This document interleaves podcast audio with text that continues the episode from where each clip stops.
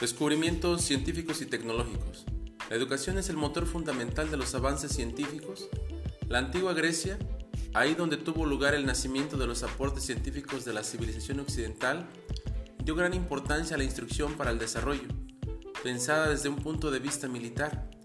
Sin embargo, en la época del Renacimiento, la innovación científica también estuvo motivada por algunas academias que se pretendían como las encargadas de fomentar el estudio de estas disciplinas, la Royal Society de Londres o la Academia de Ciencias de París son ejemplos de esto.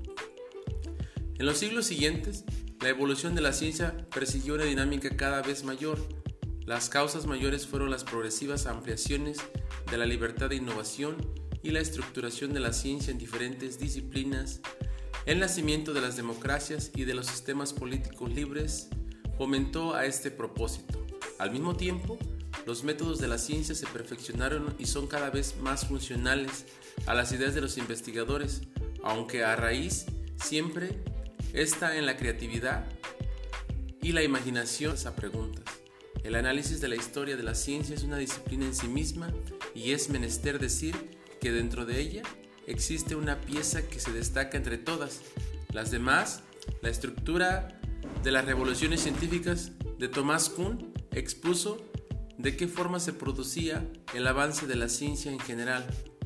Explicó que en la mayoría de los periodos existen determinados consensos en la comunidad científica sobre algunas cuestiones, pero también sobre algunos modos de actuar y de explotar las conclusiones a las que se arriba.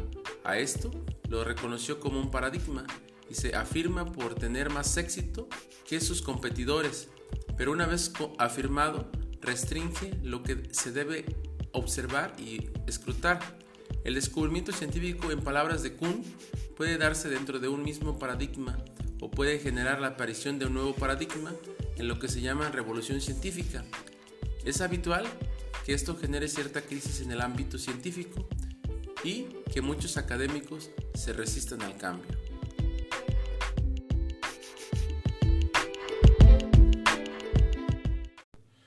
Buenos días, mi nombre es Omar Segura Rojo, soy originario de San Pedro Limón. Buenos días, mi nombre es Omar Segura Rojo, soy originario de San Pedro Limón.